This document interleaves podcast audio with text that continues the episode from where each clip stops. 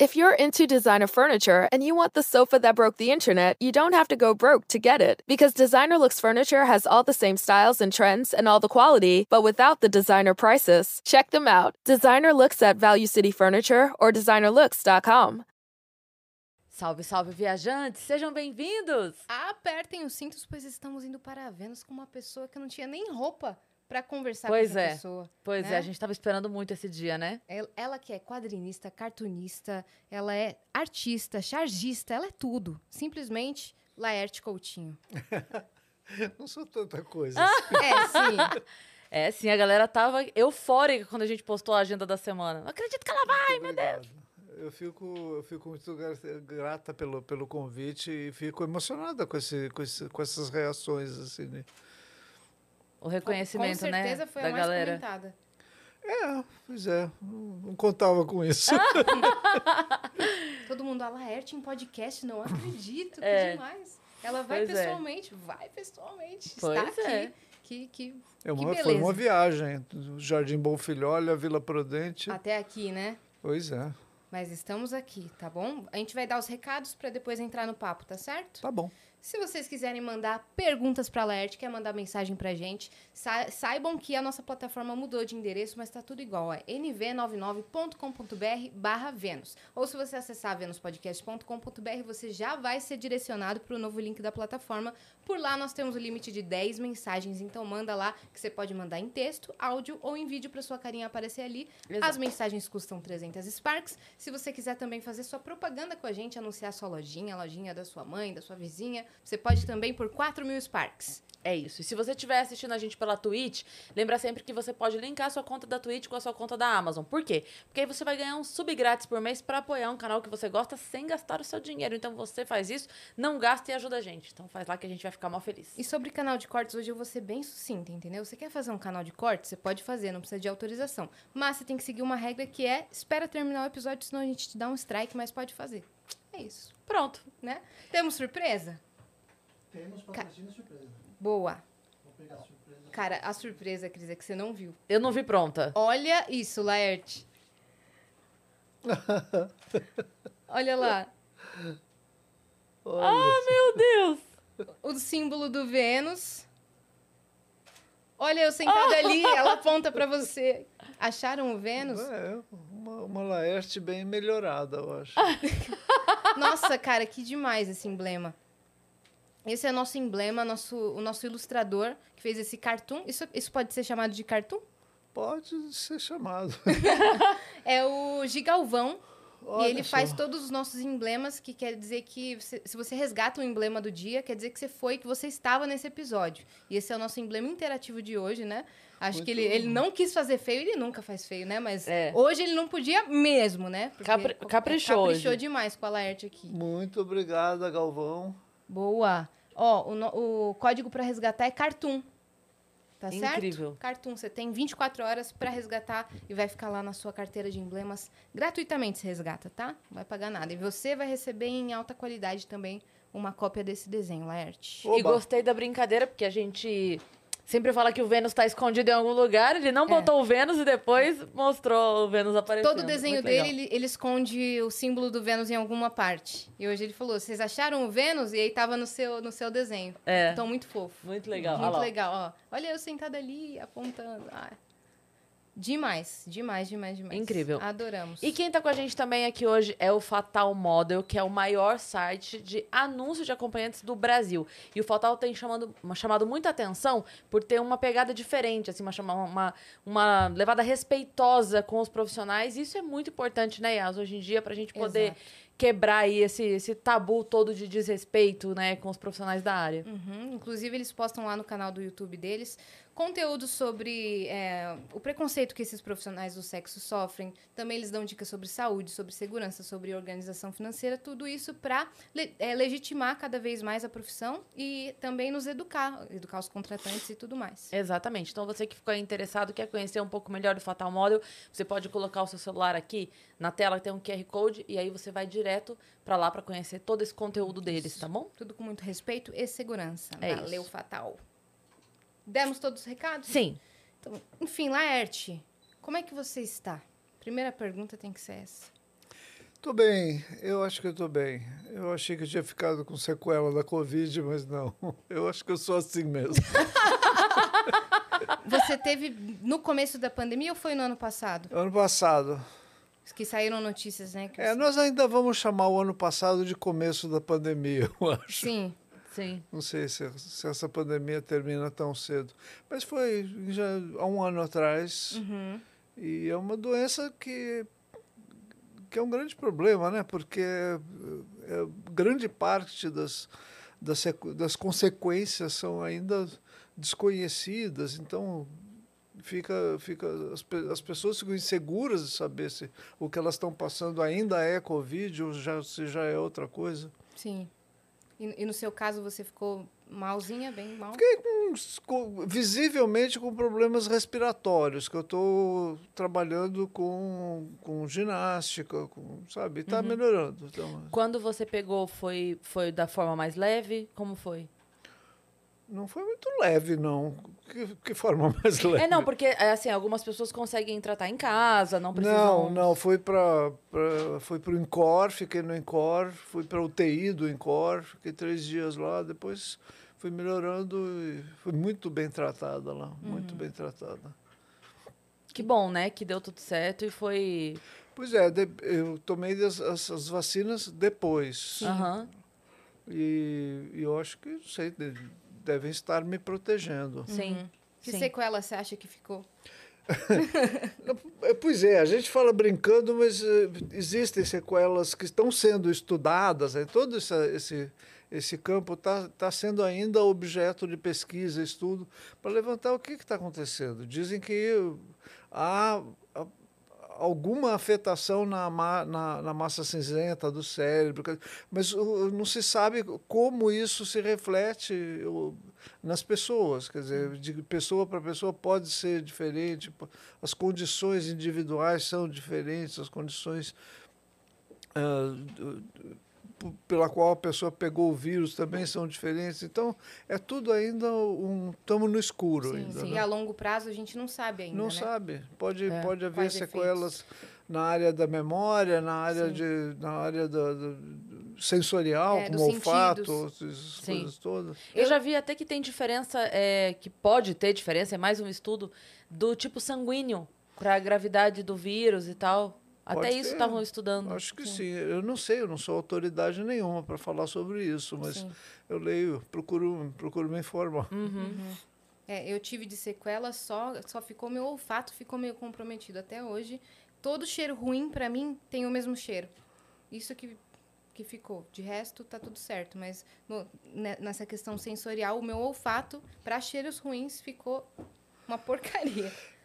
Pois é, eu, o, que me- o que eu fico pensando em relação à, à Covid, eh, ao coronavírus e o seu efeito na- no, no, ser humano, é se a gente tá, se a gente tem domínio completo do que, do que outros vírus podem ter também provocado no ser humano ao longo dos séculos todos. Eu acho que o momento que a gente está vivendo ah, no mundo, no planeta, o ser humano, nesse, esse ser humano nesse planeta, é uma conjuntura super específica, tá? mas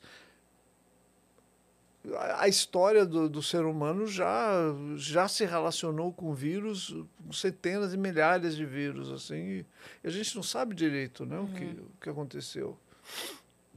É, e o que pode ter, porque a gente está tendo aí crianças que vão crescer tendo tido Covid, né? E a gente não sabe como vai ser esse desenvolvimento aí. É, e tendo vivido também o, o arranjo social da pandemia, que é uma coisa inédita. Para Inédita. minha geração, pelo menos, é.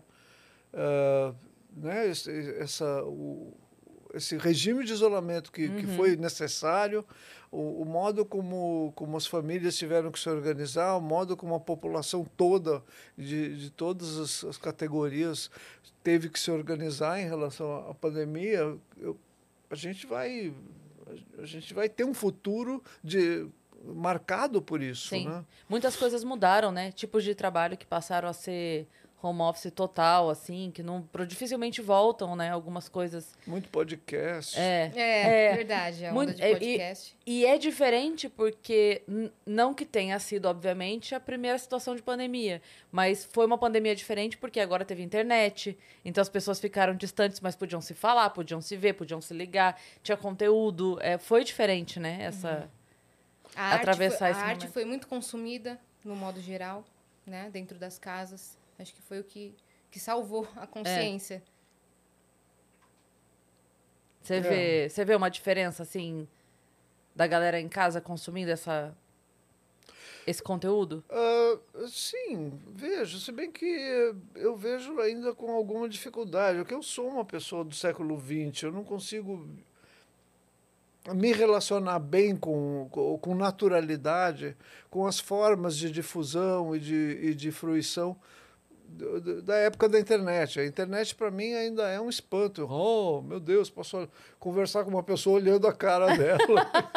Isso era coisa que a gente via num filme do Kubrick, que ele foi, foi feito em 67, né, o 2001, Odisseia no Espaço.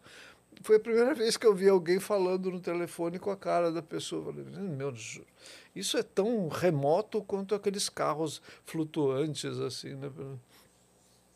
Não, bastou ter um pouco de paciência. E não tá demorou aí. muito, não. É. E hoje você usa bastante rede social, né? Você usa seu Twitter. É, eu uso, mas com alguma estranheza. Eu não. Não é uma coisa muito natural para mim. Eu ainda Entendi. sou uma pessoa que desenha no papel. É, aí eu, eu, eu escaneio e trabalho digitalmente essas, essas imagens, mas eu não, de- não faço direto, sabe? Muitas, muitas pessoas já estão trabalhando nisso. direto. Certamente o, o Gigalvão deve ter feito, Sim. trabalhado direto em cima do, do, não sei do se é um digital, tablet, né? não sei qual que é o nome do, do aparelho. Que Tablet. É um tablet mesmo, né? Não sei se tem outro, outro nome. Mas, bom, aqui no Vênus a gente gosta muito de saber a história da pessoa desde o começo. É, a gente gosta de fazer flashback, porque a gente tem bastante tempo. Então, comece. Se você... Eu nasci em 51. Temos bastante tempo. Na- é, em São Paulo? Foi em São, São Paulo. Paulo. Na maternidade São Paulo. Que ainda existe? Não, não existe mais. Acho que já fecharam. Mas eu fui lá um- uns anos atrás, porque eu queria ver a hora exata que eu tinha nascido Ah, para fins de, de horóscopo. fins de mapa que maravilhosa. E eu descobri que eu, eu nasci às 10h10. Bom, da da noite. Ah, Mas eu vi o registro, a, a enfermeira falou, ih, vai demorar uma semana, não sei o quê, porque está aqui no meio dessa coisa toda, uma atendente, né? Eu falei, mas não está por ano, assim. É, pois é, mas essa- ela pegou e, e achou na hora, porque não era tão difícil claro, assim. claro. E achou lá o quarto onde minha mãe, com 25 anos, me teve e o, o- o número do quarto, que eu esqueci. Mas ah, nasci às 10 e 10 da noite. E aí descobriu seu é? ascendente. Descobri, é aquário. Eu sou gemi- geminiana com ascendente aquário. E todas as implicações.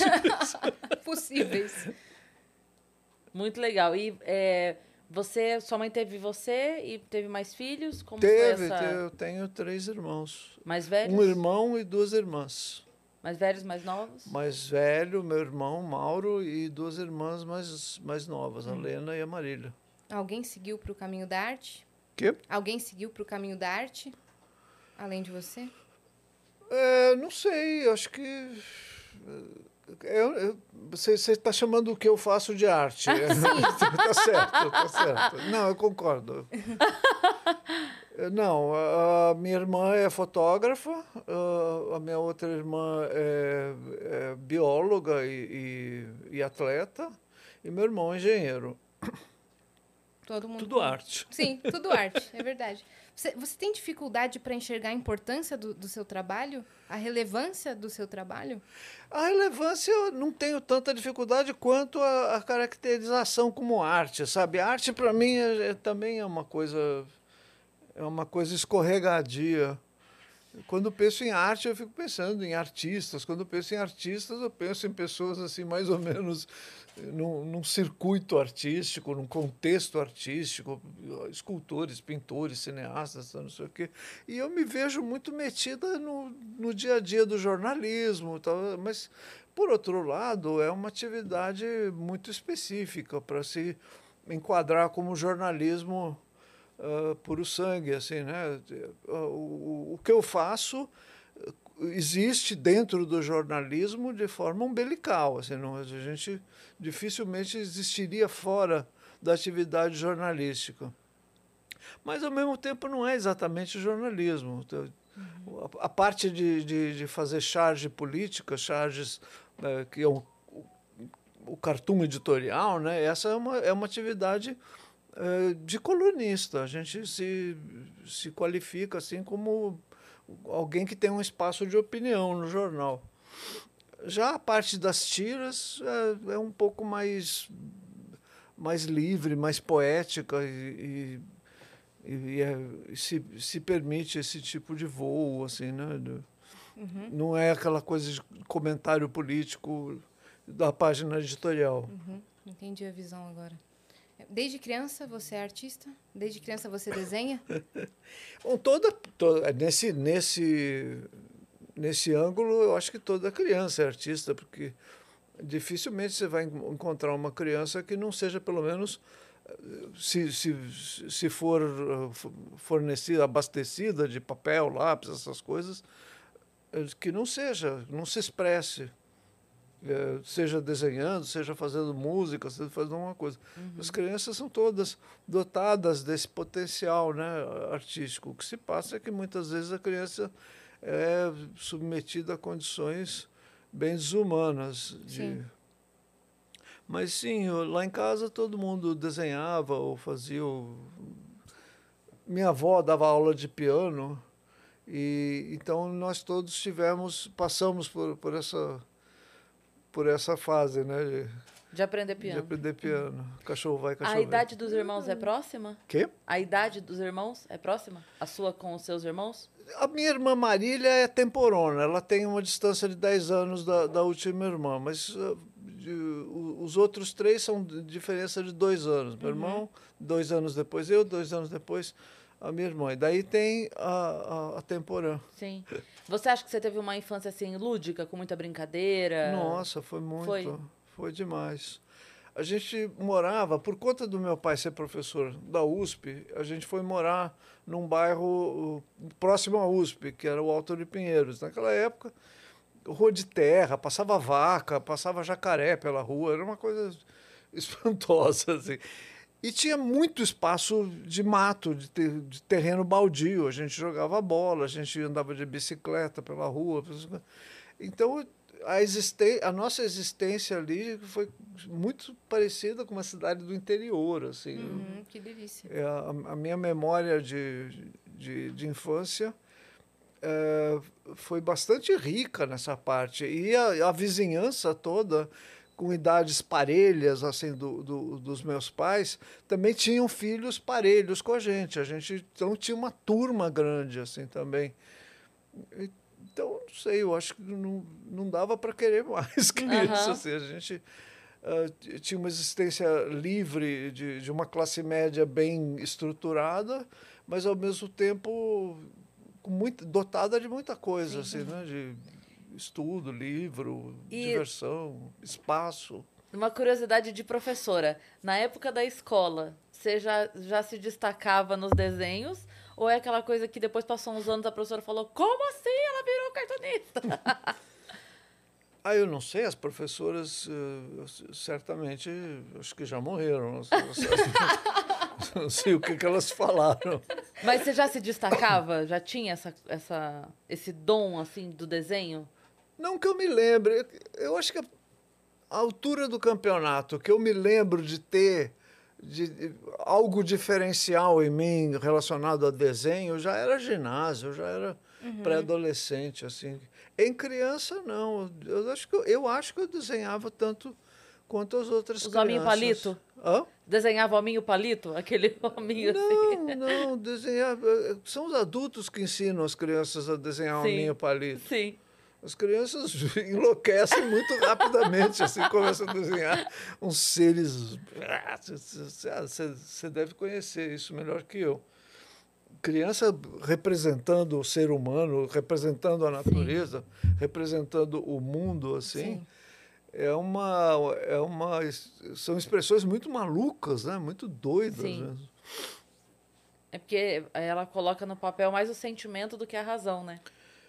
Sim, pois é, é não é uma representação realista, é uma, é uma representação emocional do, do, do que, do que acontece, do que ela s- percebe né, Sim. do mundo.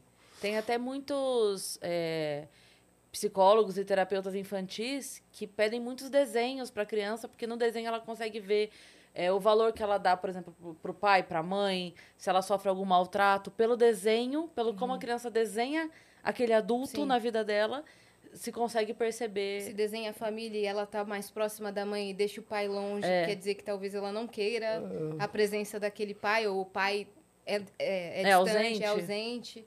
Então, é, o desenho traz muita, muita informação aí na, da vida da criança. E aí, quando chegou a... a- Você é professora, desculpa, Imagina, não. você é professora, Fui professora. foi professora. Fui, é, eu, eu abandonei o magistério quando entrei para comédia. Mas eu dei aula durante 10 anos, educação infantil e ensino fundamental. É. Ah, tá. E aí é, é multidisciplinar, né? Então, é, até o quinto ano, que agora é ano, mas até quando eu dava aula era série, era a quarta série. Não, ti, não tem divisão de disciplina. Não tem professora de português, professora de matemática. É, É, eu lembro é a disso. professora, né? A professora A dava professorinha. tudo. Agora fechem os cadernos e É, abram é os- isso, é isso. A única disciplina que era separada era educação física mesmo. É, bom, de resto é. era tudo tudo com a gente. Eu tive uma professora que do, no que a gente chamava de quarto ano primário. Não sei que. É isso, é a, a tal da quarta série Quarta série. do ensino fundamental, né? É, foi o último ano em que um- era uma professora Aham. só para tudo. É né? isso aí, Um- É quarta isso. série. Que hoje é o quinto ano. E ela era incrível. Foi a- certamente a melhor professora que eu já tive na vida. assim, era- uma mulher incrível. Ela tinha sido paraquedista e ela contava as coisas, cada coisa para gente. Ela contava uns negócios meio escabrosos. Assim, uma pessoa que caiu, o para, paraquedas não abriu. Gente, E eu lembro dela falando assim, foi terrível. ela, ela ficou desse tamanho, ficou assim meio metro, porque as- as pernas entraram. E ela contando ela assim. contando isso pra gente, a gente maravilhado ali, ouvindo aquela história. Paraquedista. É, não, eu lembro também das, das, da- das aulas que ela deu e dos conteúdos que ela Sim, dava. Ela, sim. ela tinha uma competência professoral assim inegável. Sim. Qual matéria que você tinha mais facilidade? Hum? Qual matéria que você tinha mais facilidade? Ah, era sempre português, história, essas coisas assim. Eu não, não me dava bem com matemática até hoje. Não, me- não consigo ver uma planilha na, pela frente que meu dedo encolhe. assim. Você é mais de humanas, então. Exatas, não. É, a gente não chamava de humanas. É. Mas era isso. Matemática, física, química eram grandes problemas para mim. Eu acho que eu tive professores não muito bons também, sabe? Quando começou, quando chegou, entrou na diversidade professoral, assim, eu acho que eu peguei umas, umas figuras meio difíceis, assim. Principalmente na área de química. Que é aquela parte de estudar toda a tabela periódica e tem muita, tem muita fórmula, muita. Nossa, eu sempre fui péssima em química. Nossa, tem muita. É, eu, eu senti que eram pessoas que sabiam perfeitamente do que se tratava a coisa, mas não sabiam. É, é que nem alguém me explicando como funciona o Instagram. Eu não consigo entender, porque para a pessoa está tudo muito claro. Não, aqui você entra aqui, isso aqui é história, isso aqui não é história. E eu, ah, vol- volta, volta, volta. É, mas é, tem muito professor que tem o conhecimento, mas não tem a didática, né? Para passar o conhecimento, ele, ele retém o conhecimento. É, a ideia é entender que, que você está frente a uma pessoa que não sabe do que se trata. É alguém estrangeiro ali. Você não pode chegar para uma pessoa que não fala a sua língua e tentar E mandar um vomitar um papo. monte de- assim. Aham. Sim. Eu gosto muito de- desse tema de professores. Assim, ontem eu vi um texto que eu me emocionei. Eu não dou aula já tem muito tempo. Tem 15 anos que eu não dou aula, mas até hoje eu me emociono porque eh, eu acho uma carreira muito bonita, né? Muito importante a função do professor. E ontem eu vi um texto que falava assim, que um menino encontra eh, um professor e, e aí ele fala assim, eu virei professor por sua causa. Aí o professor fala, professor que tinha sido professor dele, né, fala: "Nossa, eu, eu queria muito saber o que foi que eu fiz para te inspirar tanto". E ele fala: "Olha, é, eu sempre gostei muito das suas aulas, mas teve um dia que eu vi uma caneta que um amigo meu tinha e eu queria muito aquela caneta e eu peguei, eu furtei a caneta. E aí o meu amigo deu falta da caneta, reclamou. E aí você fechou a porta e disse que era era para devolver. Como ninguém se manifestou, você falou para todo mundo ficar em pé, tipo ao lado da, da carteira, porque você ia passar é, vendo os bolsos. Mas você só ia fazer isso se todo mundo tivesse com os olhos fechados. Hum. E aí, o, o menino contando, né? Que aí ele se levantou, ficou ali parado de olho fechado e o professor foi passando, olhando todos os bolsos, viu que a caneta estava no bolso dele, pegou, continuou revistando todo mundo. Quando acabou, ele falou: podem abrir os olhos, já temos a caneta. Aí o menino fala: naquele dia você salvou a minha dignidade, você me ensinou que não era certo o que eu estava fazendo, mas sem me humilhar. Sem me expor, sem não sei o quê, né? Aí o, pro- aí eu- aí o menino fala pro professor assim: Você lembra disso? Aí o professor fala: Lembro da situação e lembro da caneta, mas não lembrava de você porque eu também fechei os meus ollos. Nossa, Nossa, isso é cena de seriado, né? Lindo demais, Lindo. né? Lindo demais. Assim, tipo, eu estava prezando pela honestidade, inclusive comigo. Sim. Então eu também fechei os meus olhos para não saber quem tinha roubado a caneta.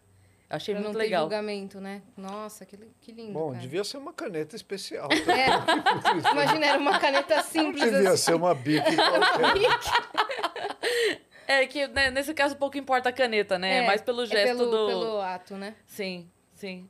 Eu acho muito bonita essa, essa função de professor. Assim, eu não dei conta de ficar, mas admiro demais. ok. E aí, quando tava chegando na época de faculdade, você, você tava entre qual curso e qual curso? Pois é. eu- o povo falava. Eu estava assim. Com um secreto desejo de ficar vagabundeando pela vida. Mas o povo falava que não, te- tem, uma, tem um diploma, é importante, depois você vai ser preso, vai pegar cela especial. Isso era um argumento que eu levava, eu pensava Foi, assim, foi convincente. Vai que eu decido especial. matar a pessoa pensando, né? Ah, tá bom, vai que eu decido É, matar alguém. um- Então eu resolvi fazer alguma coisa que fosse, sei lá, arquitetura, era o que todo mundo faz, falava. Você veja o Chico Buarque, por exemplo. Ele não é arquiteto, mas ele fez arquitetura, Sim. tem lá. De fato, eu conheci muita gente que fez FAO ou Mackenzie, arquitetura, e, e depois seguiu outras carreiras, inclusive quadrinhos. Uhum. Bom, aí eu fui fazer arquitetura, não lembro se fiz o vestibular ou não, mas aí começou-se a falar muito de comunicações. E eu achei que essa escola, sim, devia ser o retrato do da minha indecisão. E eu entrei em comunicações. Ah, lá eu pretendia fazer. Tinha um ano que era um ano básico e, e ali não, não era. Não tinha, você não precisava se especializar em nada, era uma espécie de ge- geralzão, assim, né? Uhum. E eu fiz esse ano básico pensando em cinema ou teatro, que era o que eu queria fazer. Aí eu tomei pau e entrou música. A cadeira de música foi inaugurada no, no ano que eu tomei pau. Eu falei, ah, acho que é música que eu quero fazer. Só foi indo. Você vê como eu estava decidida, né? bem, bem orientado. Só música. Ah, que eu tinha o piano que minha avó tinha ensinado. Mal Sim, e porcamente, sim. ela era uma grande professora, mas era uma péssima aluna eu. Então eu aprendi umas coisas meio básicas assim, eu vou fazer música. Por quê? Porque eu queria fazer música para teatro ou música para cinema. Essa era a minha ideia. Eu tinha feito já um curso livre na, na Álvares Penteado, onde eu tinha feito, passado por uma experiência muito importante para mim em teatro. E, inclu-? Inclusive lidando com música, com, com pinturas também, foi muito legal. Foram três anos que eu fiz na, na, lá na FAAP, 66, 67 e 68. E o curso de teatro para mim foi assim revolucionário, foi incrível. Quem dava aula para gente era o Naum, Naum Alves de Souza, e mudou minha vida aquilo. Então, quando eu entrei na faculdade, eu estava assim com uma memória da, da FAAP e eu queria fazer alguma coisa hum, relacionada com isso. Quando entrou música, eu falei, vou fazer música e de alguma forma eu vou combinar isso com cinema ou teatro, que é o- são as áreas que eu gosto. Nem me passava pela cabeça desenhar. Eu desenhava para o jornal do centro acadêmico, para os amigos, ficava na aula desenhando os professores e tal. E foi um professor que me, me, me falou, Vili, Vili Correia, que me falou um dia, escuta, se você não fizer música, você morre? Eu falei, né, não morro. Assim. E desenhar? Se você não puder desenhar, você morre? Eu falei, é, já está mais perto de, de eu morrer se não pudesse desenhar. Ele falou, então larga a música e vai desenhar, porque é o que você quer, é o que você tem para fazer. E eu falei, é mesmo, eu sou uma aluna tão horrível assim. Não, você não é, você não, não vai ser o que seu coração quer, sabe? É O, seu, o que você. Ele não falava coração quer, mas Algo parecido. algo parecido. Eu entendi que eu entendi que ele tinha razão. Aí eu guinei para comecei a, a fazer um estágio numa revista, tal, tal, e larguei o tranquei o curso de música e fui ser desenhista. E nesse momento você já já via isso assim como profissão? Você já imaginava, tipo, eu vou levar isso pra vida? Pois é, né? eu demorei um pouco para ver como profissão, assim. Foi só semana passada. Eu pensei, hoje? Gente, gente, eu Hoje sou eu acordei. Eu sou uma profissional disso. Eu ganho dinheiro, eu vivo disso. Eu pago meus boletos com essa, com essa trolha. Então eu sou profissional disso. Mas é que tá. É, eu acho que vem um pouco também do, do- desse jeito. Desse jeito meio, meio alienado, que eu acho que de alguma forma fez parte da minha formação também. Como nunca precisei sair, trabalhar, ganhar vida, eu, eu, eu trabalhei, ganhei a vida e, e me esforcei eh, igual, mas eu nunca precisei eh, de forma dramática de- de- disso. Então, para mim, essa, essa formação, ela, a, a minha formação ah, acadêmica e profissional, ela está muito revestida desse, de- dessa desse prazer lúdico de lidar com o que eu faço, sabe? O que eu faço é muito legal de ser feito. Eu gosto do que eu faço. E até hoje. Um pouco menos.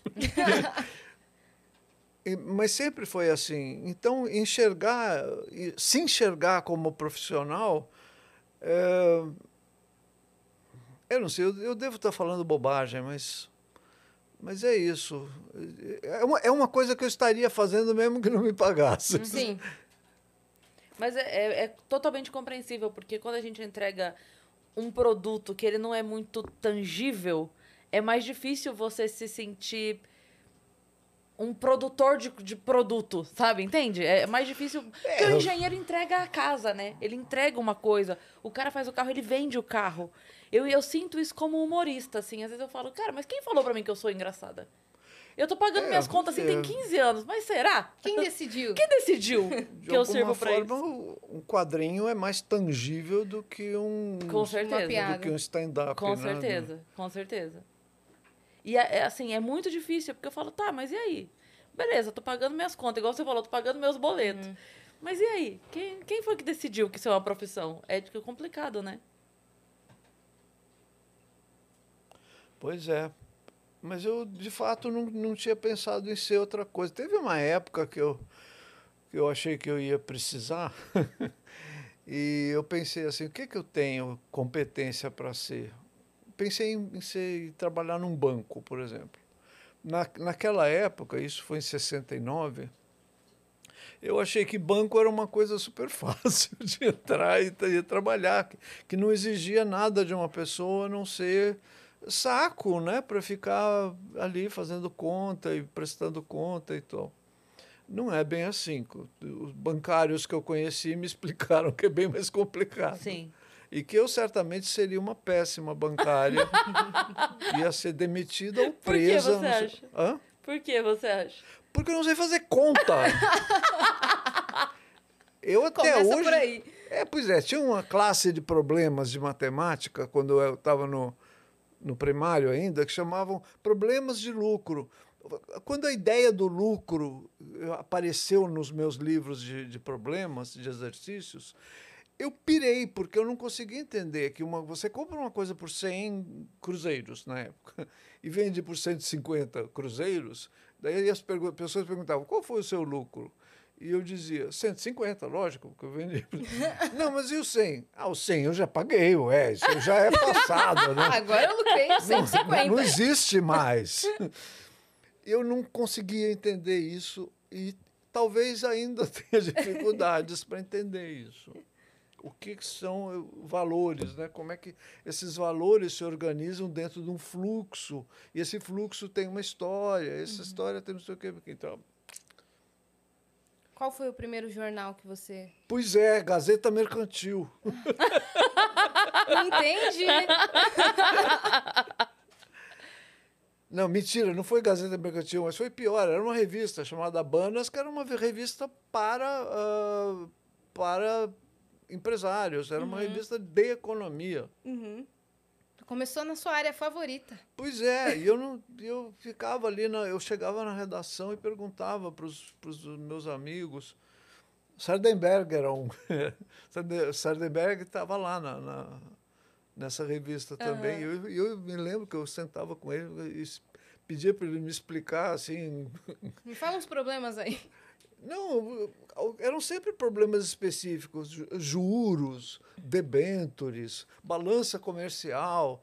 Eu até hoje não, não domino essas coisas, são coisas meio míticas para mim, assim. Debêntures, sabe? Você sabe o que, são debêntures? Que são debêntures. Eu não sei o que são debêntures.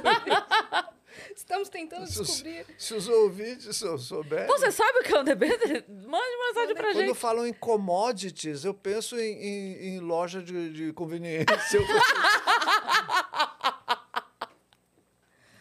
Maravilhoso. E aí você trabalhou primeiro para essa revista. Eu trabalhei para essa revista Como que você conseguiu esse, esse trabalho? Porque amigos meus que faziam estágio nessa revista falaram de mim. E o, o diretor da revista, que era o Quartim, Quartim Barbosa, ele pediu para falar comigo. Queria, precisava de um ilustrador na revista. E eu fui, ele gostou e assim começamos. Uhum. Depois foi para jornal, foi isso? Depois eu fui para Placar, aí já era um pouco mais tranquilo para mim. Já era um assunto que eu Outros temas. Ah, eu entendia um pouco mais. né? Não, não, nunca joguei muito bem futebol, não. E também não, nunca fui uma entendedora. Mas, enfim, estávamos falando de uma coisa com quatro linhas, dois gols, uma bola e on- 11 pessoas era de cada debêntures, lado. entendeu? Não eram debêntures. não eram coisas. E aí eu fiquei um bom par de ter um bom, um bom tempo na placar. Durante a ditadura você também teve fez um papel, né? Pois é, isso era, isso era plena ditadura. A gente, nessa época, começando anos 80, terminando anos 70, eh, fundamos a Oboré, que era uma, era uma, uma agência que lidava com comunicação para sindicatos de trabalhadores. Então, eu trabalhava na Placar, na Oboré, na Gazeta Mercantil. Isso, com isso, eu compunha o meu, meu tempo profissional. Uhum. Qual foi o impacto desse, desse período que você produziu durante a, a ditadura, que você produzia é, cartoons, é, tiras, charges pró-democracia? Qual foi o Sim, impacto que teve?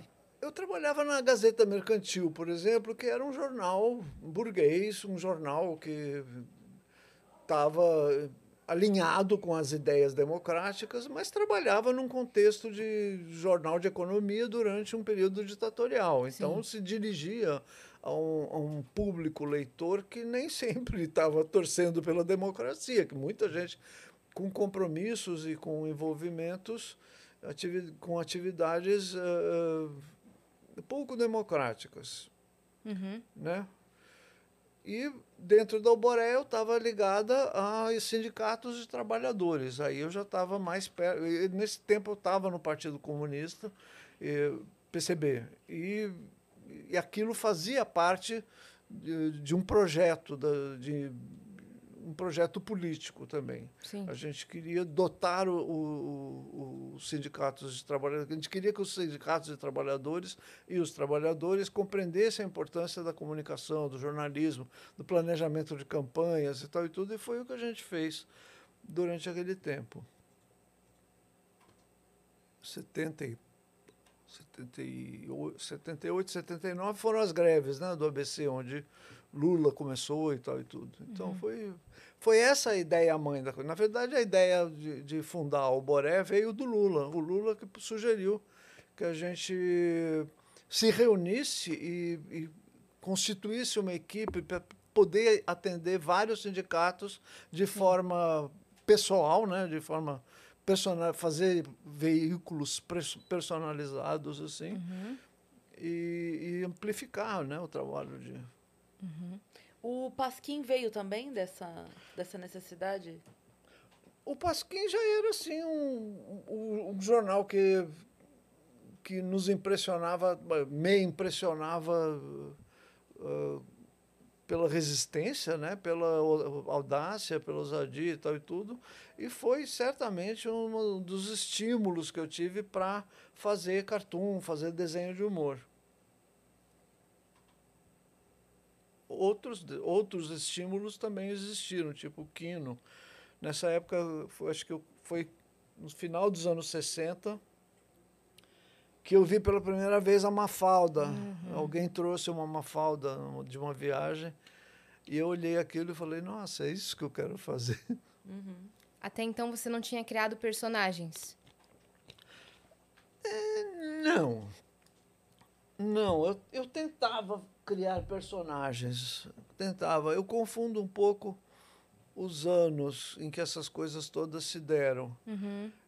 Eu comecei a me a, a frequentar o, o- o jornalismo profissional, portanto, publicar e receber por isso, em 73, 74.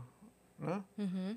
Antes disso eu publicava mais na área do amadorismo, assim, mas já era, já, eu já conto como, como anos de profissão.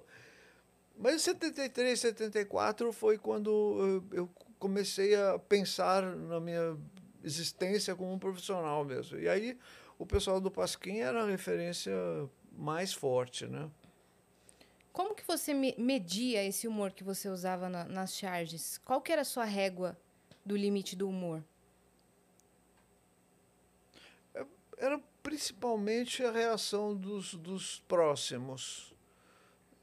Que eu, a, a gente sempre se conheceu, né? Nós que fazíamos quadrinhos e cartoons, a gente sempre estava numa turma, assim.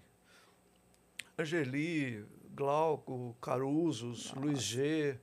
A gente fazia o balão na época da, da faculdade, 72 e tal, e, e prosseguiu pela vida fora. Então, eu acho que, para mim, a primeira referência, assim, para ver se o que eu estava fazendo estava dando certo ou não, eram, eram os outros. Era o olhar do, dos, dos, dos colegas, das colegas. Hoje você sente que essa régua medi ela mudou muito?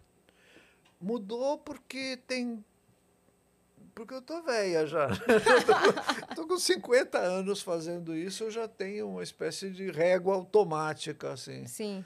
Eu sei.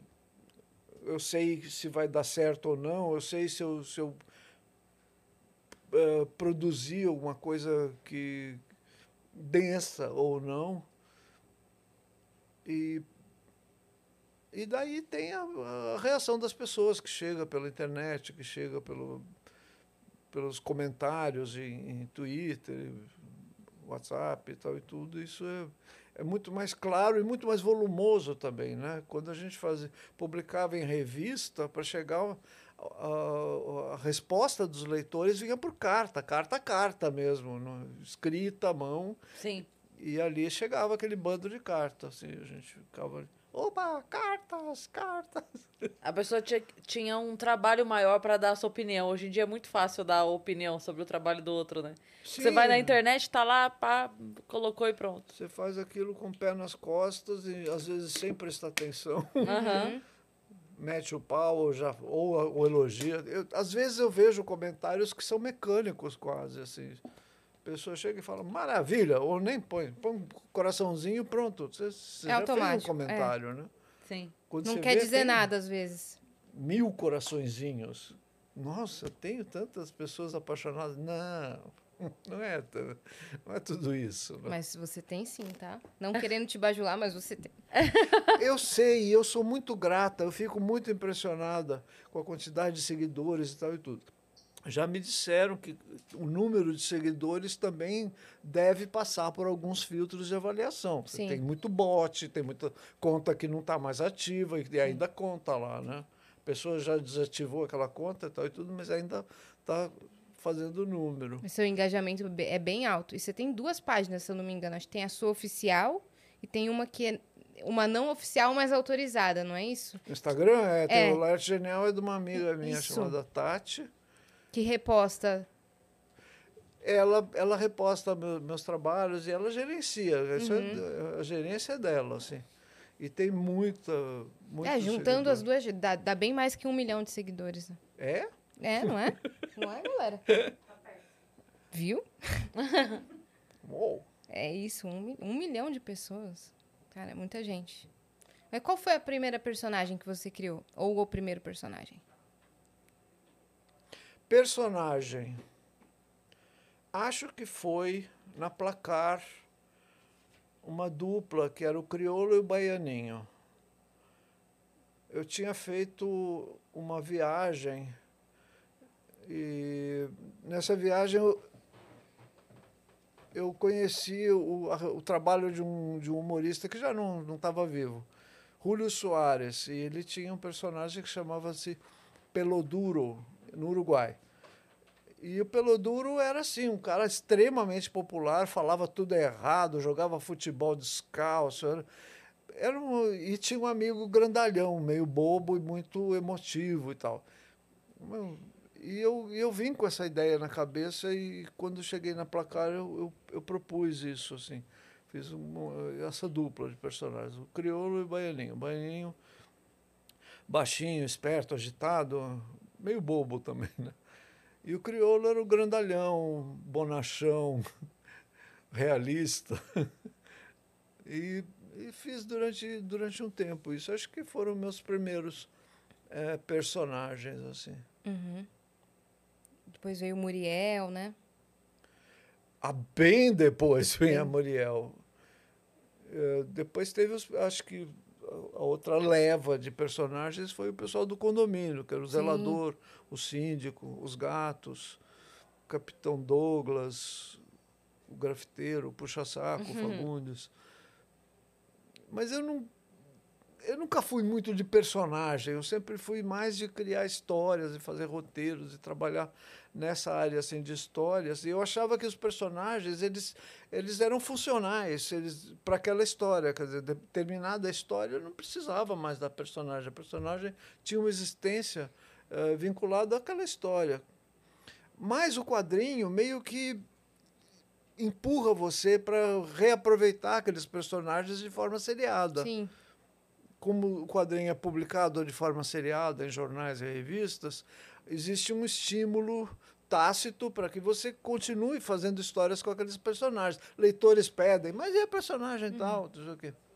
Aí lá vai você fazendo um, um personagem viver. E esse personagem vai ganhando uma vida própria também. De certa forma, ele vai ocupando o seu espaço autoral Sim. porque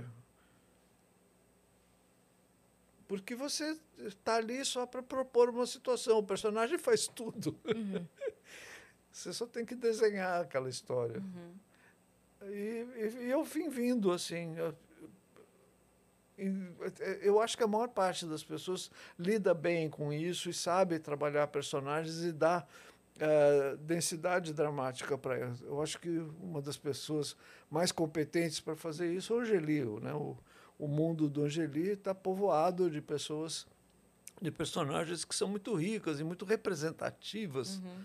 Também dessa época dessa, desse povo que a gente é. A Rebordosa é, É é dele. dele? Nossa, eu gostava muito da Rebordosa. É incrível, é incrível. Ele é um, ele é um gênio nisso. Agora, para mim, não. Eu gostava mais de fazer história. Então, teve uma.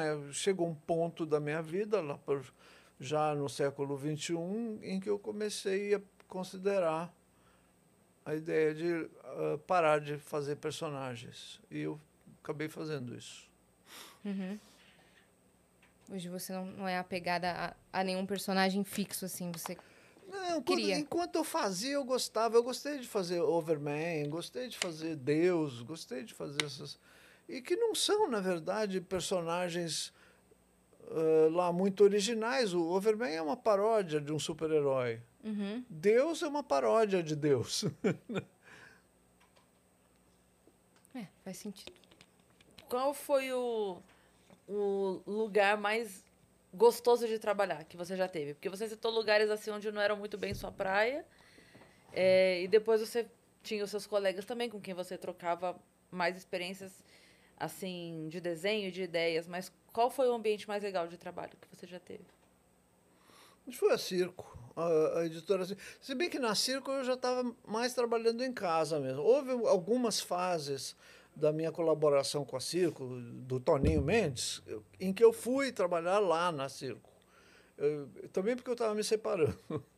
E o Toninho Mendes, que é uma- era uma pessoa absolutamente generosa e, e magnânima, assim, ele abriu a casa dele para que eu trabalhasse, me instalasse lá com um escritório, né? Meu, meu ateliê ficou sendo o, os fundos da editora Circo durante um tempo. E eu gostei muito de trabalhar na Circo. Primeiro porque o, Toninho tinha com a gente uma relação bem especial, assim. Eh, ele era poeta e ele também se considerava autor né, do, do, do, do que saía na editora Circo. Eh, depois tinha o Angeli, tinha o Glauco, tinha, a gente estava sempre se encontrando em, em peripécias, em novas aventuras. Foi o que fez com que a gente mais tarde fizesse os, os Três Amigos. Sim. Foi onde apareceu os Piratas do Tietê. Então, acho que eh, Esse o é melhor bom. lugar de trabalhar foi a Editora Circo também. Você não está falando só de lugar, lugar mesmo, Aham. né? Mesa, sala. tudo. Aham. Você está É, falando de ambiente, mesmo. de ambiente. Ah, Editora Circo. Muito legal. A profissão cartunista é valorizada no Brasil? Você sente? É, a rigor não existe essa profissão, né? É uma espécie de cl- classificação livre, assim. Nós somos, o que, que nós somos? Jornalistas. A minha profissão é jornalista, Uhum. mas eu sou autora de quadrinhos. Então, eu sou o quê? Uma desenhista de humor gráfico. É, pois é, é valorizado, assim, eu acho que é valorizado. Nesse, nesse momento que a gente está vivendo, eu acho que não tem nenhuma profissão valorizada, para falar a verdade. As pessoas falam, ah, dá para viver de quadrinhos? Mais ou menos, mas não está dando para viver de quase nada. É né? verdade. Quer dizer, há uma crise, uma crise econômica, uma crise laboral, uma crise de mercado, uma crise enorme. Os preços que se pagam por trabalhos eh, de, qua- de quadrinho, de cartoon, de ilustração, s- estão cada vez mais baixos. Ao mesmo tempo, os veículos e as portas e as mídias que publicam esse material estão cada vez mais numerosos, amplos e diversificados. A internet, por exemplo, abriu um, um- um mundo para, o- para a publicação de material gráfico. Estou chato? Não, zero, zero. Tá Às vezes eu acho que eu fico Não, não, meio, Tá, eu tô meio entretidíssima aqui. palestrinha. assim. Não, Não, tá ótimo. A gente ama. Ah, é? Ah, Uhum. bom. Não pense por um minuto que você tá chata. Não? Ah, bom. Qual que é a sua frequência hoje de, pro- de produtividade? Todo dia você produz? Sim, mas eu produzo cada vez menos em cada dia. Eu, eu, eu, eu já notei isso, assim, que meu ritmo de produção está diminuindo. Eu não sei se é a idade, se é a sequela da Covid, se é o- que já vinha antes da Covid, né? Não é, não é uma coisa assim que começou ano passado. Então, eu estou mais lenta. Ué, 70 Normal. anos, meu. É. Normal. Sim, normal. Durante. é, você já estava trabalhando de casa antes da pandemia?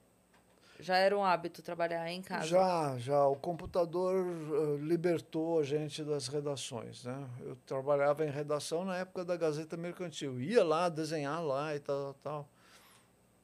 Eh, depois na Folha eu também levava o trabalho. Depois eh, apareceu o fax, a gente mandava trabalho por fax. e indicava a cor, né? Aham. Aqui é vermelho, tudo assim quando o jornal começou a publicar em cores, teve uma fase que era estranha. A gente combinava fax, mandar desenho por um fax, com indicação de cor. Era uma coisa meio maluca, assim. Mas logo, logo ah, ah, resolveu-se com os primeiros ah, computadores e com as primeiras. eu não sei que, que termo dá para isso. Os, os primeiros ah, programas de envio de imagem. Uhum. A gente usava um programa chamado Microphone. Uhum. Muito legal. Eu ia perguntar alguma coisa, sumiu agora. Porque eu, eu embarquei no que você estava falando e O perdi. Adilson, que trabalhava lá na Folha, ele, eu lembro que eu fiquei. Foi uma das grandes emoções da minha vida é essa. Ele me ensinou a instalar o, o microfone Uhum. no meu computadorzinho, isso por telefone. E me ensinou como fazer, e daí ele responde. Quando a gente fez conexão, ele mandou esse, esse texto. Bem-vindo ao mundo. Eu era menino naquela época. Bem-vindo ao mundo digital. Eu, eu Que emoção, Falando, que eu emoção. falando com uma pessoa. Uhum. Meu Deus, isso fala. né? Meu Deus, isso fala é ótimo. Eu queria abordar esse assunto, já que você mencionou, da sua transexualidade, mas se você não se sentir à vontade, a gente muda de assunto. Quando você se viu mulher, você sempre se sentiu mulher? Você sempre foi Não. mulher? Não, a primeira vez que eu me senti mulher mesmo foi numa sessão de Daime na casa do Glauco. Por incrível que pareça. Porque eu primeiro precisei me entender como homossexual, que demorei décadas até aceitar isso. E isso sim foi um, um problema muito grande. Aí a transgeneridade veio como brinde, eu acho, porque eu nunca tinha considerado é, lidar com gênero assim desse modo ter uma uma, uma, uma- um, um arranjo diferente na área de gênero e foi nu- numa sessão de Daime mesmo eu estava ali dando a minha viajadinha já tinha vomitado tudo que precisava né barra pesada né? E você se viu? e eu me, me senti muito claramente mulher. o Glauco, depois que terminou a sessão, ele veio falar: precisamos depois ver o que, que era assim, essas coisas que você ficava aí fazendo, uns gestos assim. Eu ficava olhando minha mão mesmo, assim, vendo, vendo um, um gesto feminino. Um movimento né? delicado, assim. não sei se tanto delicado. Eu não, não me sinto uma mulher delicada. Eu me sinto mulher, mas eu não me sinto exatamente uma mulher delicada, porque para mim a delicadeza não é exatamente o atributo que define e consagra Sim, concordo. mulher e a feminilidade. Senão eu tudo. tava lascada. Eu olhava, eu olhava concordo. a minha mão assim e, sentia que podia estar olhando meu pé também, mas foi a mão. Sim. É o conceito todo criado de feminilidade tem esse atributo dentro, né? Que o universo decidiu que mulher tem essa delicadeza nos seus gestos e tudo mais. Isso foi em 2003. Uhum. Isso- e ninguém falava sobre isso. Quase. Não, falava. Ti- ti- Tinha, tinha bastante coisa acontecendo já nessa área. Aí em 2004, eu passei a, a entender mais claramente essa busca. E eu comecei a, a comprar roupas de baixo, ir no supermercado comprar calcinhas. e comecei a usar de forma escondida eh, essas roupas, essas peças, umas sandálias de salto, umas coisas assim, tudo escondido. E, daí eu passei um bom tempo sem tocar nesse assunto, porque meu filho morreu em 2005 e eu entrei num parafuso bem grande Uhum. e achei melhor não precipitar coisas nem, nem misturar canais assim. Então demorei mais um 2008, 2009 eu voltei ao assunto. Uhum. Aí eu entrei num grupo e aí vale a internet nessas coisas, ah, um grupo na internet ah, que era o Brazilian Crossdressers Club, que acho que ainda existe. Uhum. Que Era um grupo crossdressing de- é quando você. Crossdresser é travesti, né? Ah, é sim. uma palavra para travesti. É que travesti eh, tem uma, uma carga de, de preconceito muito grande. Meio pejorativo, né? Tem um Exatamente. As crossdressers eram. Eu, eu dizia isso e era meio chocante. assim. Era uma travesti de classe média, assim? Hum. Eu achei que era mais é, um homem vestir, vestindo roupas ou acessórios que eram atribuídas ao gênero oposto, ou uma mulher vestindo coisas. Esse- esses nomes todos, eles têm uma existência semântica que varia muito. Então, se Sim. você for em, em- em grupos de, de acompanhantes, por exemplo, você vai achar talvez a palavra crossdresser definindo homens que vestem roupas femininas só. Sim, sim. Então engloba mais coisa. Então engloba também No travestis. pessoal do BCC, crossdresser era uma pessoa que não está o tempo inteiro de mulher. Sim. Então tem uma, uma vida masculina e tem uma existência feminina em determinados fins de semana ou festas ou coisa mais o quê. E você frequentava eu os eventos do, frequentava. do grupo. E fiquei acho que um ano ou dois nesse, nesse grupo até que eu achei que eu não queria mais ter uma existência masculina nunca mais. Uhum. E quando você se apresentou assim para o mundo, como foi a reação? Ah, foi devagarzinho, né? Aham. Uma sainha, uma coisinha. pá, pá. Vinha aos poucos. Foi incorporando assim, né, elementos É. pouco a pouco.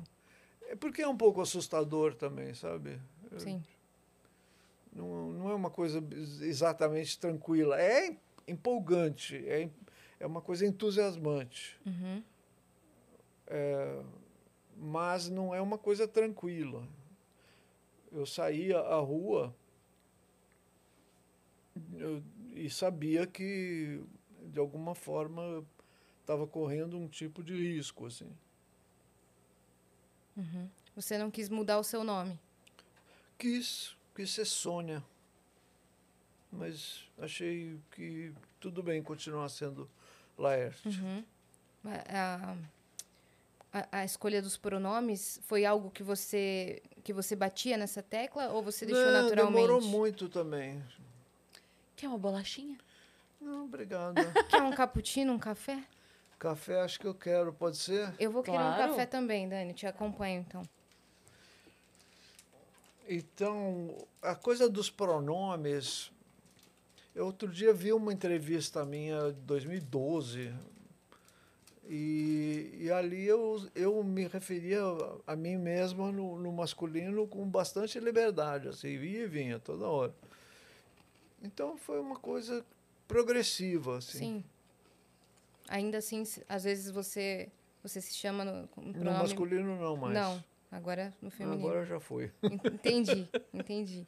E Mas o- acontece de, de pessoas ainda se Chamaram no masculino? É. Acontece. E como você lida com isso? Eu corrijo. Legal.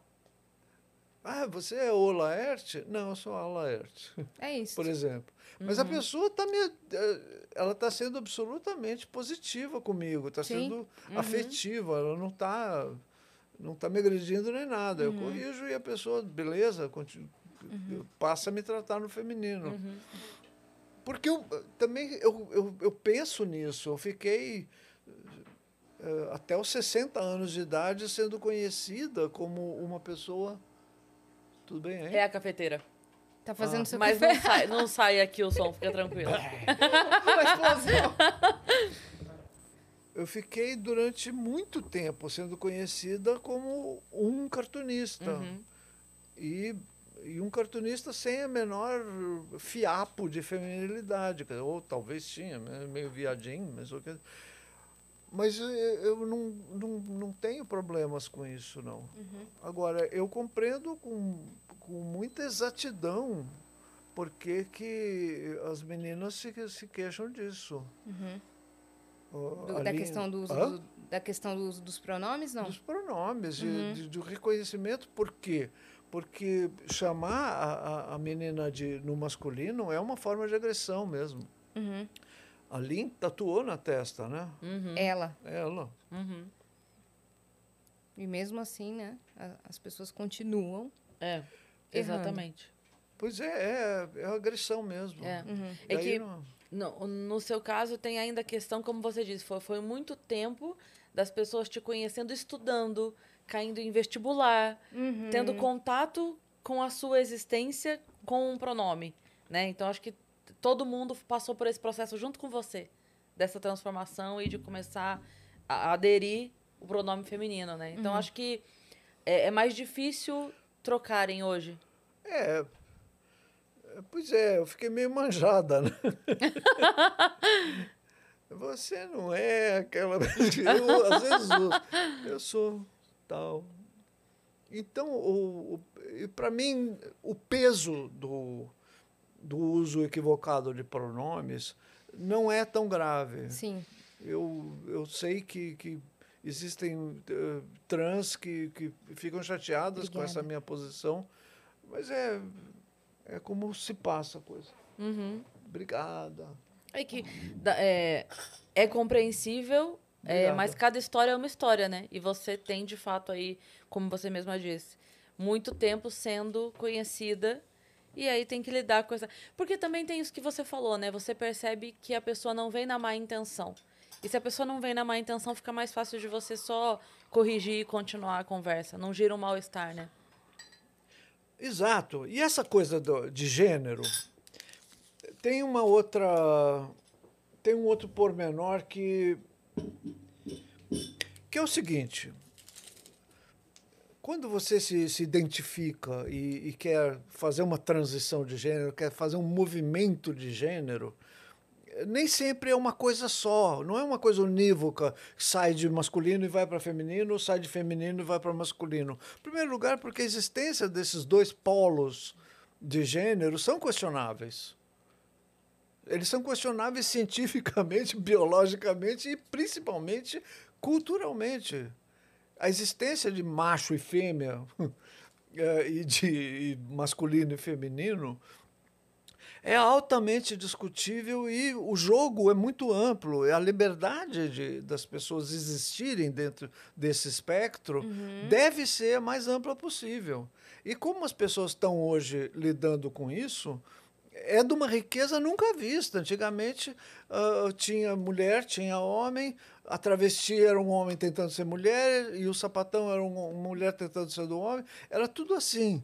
Eu acho que hoje existe uma, uma, uma compreensão do que se passa na área de gênero, Sim. orientação sexual e nas áreas biológicas também, que enriquece muito a visão que a gente tem da- das coisas.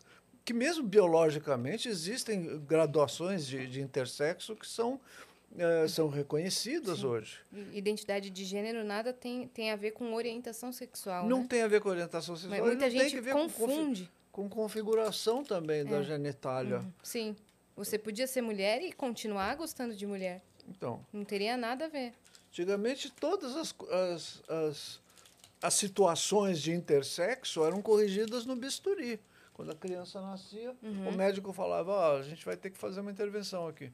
Por quê? Ah, é porque tem... eh, Vum.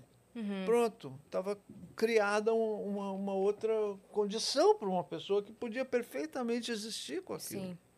Por quê?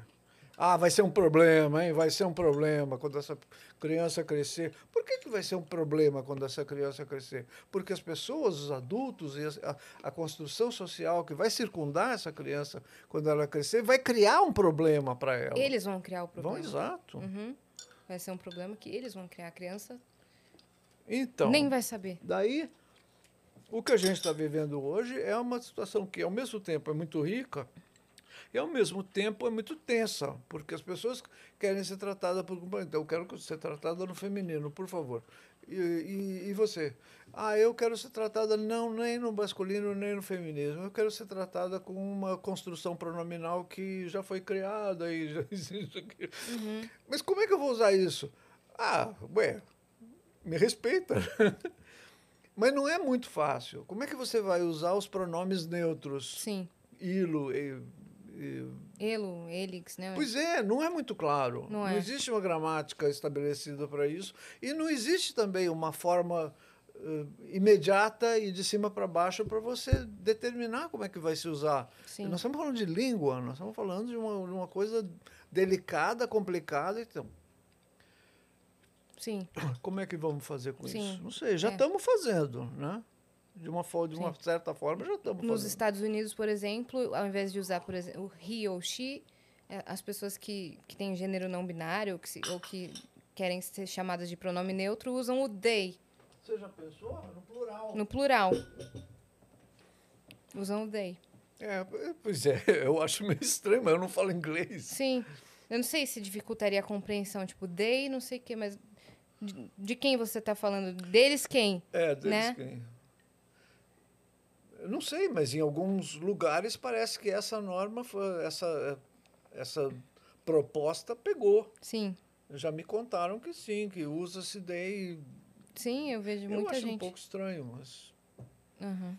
É, e, na, e na sua família, como foi, como foi essa apresentação? Foi, foi bem aceito, bem visto? Eu, no, quando, quando, eu, quando eu vi que ia sair a matéria do Antenori na revista Bravo, que falava que eu me vestia com roupas femininas e tal, quando eu vi que ia sair, o Antenori me- mesmo me avisou, olha, isso aqui vai repercutir um pouco, viu? Eu liguei para minha mãe e falei, mãe, vai sair uma revista aí que vai falar que, que eu tenho o hábito de me vestir com roupas femininas e tal. E é verdade. e ela falou assim: Eu tenho uns vestidos aqui que devem ser Ai, lindos." não Maravilhosa! Maravilhosa. que incrível. Quer dizer, ela, ela, ela não, não, não abraçou essa, essa situação com, de forma to, totalmente eh, tranquila, não. Claro que ela ficou eh, receosa de eu sofrer agressões, porque ela sabe o, o, o país que a gente vive, a sociedade que a gente vive e tal. Mas, Ela- mas era uma postura de medo e não de preconceito, né? Exato.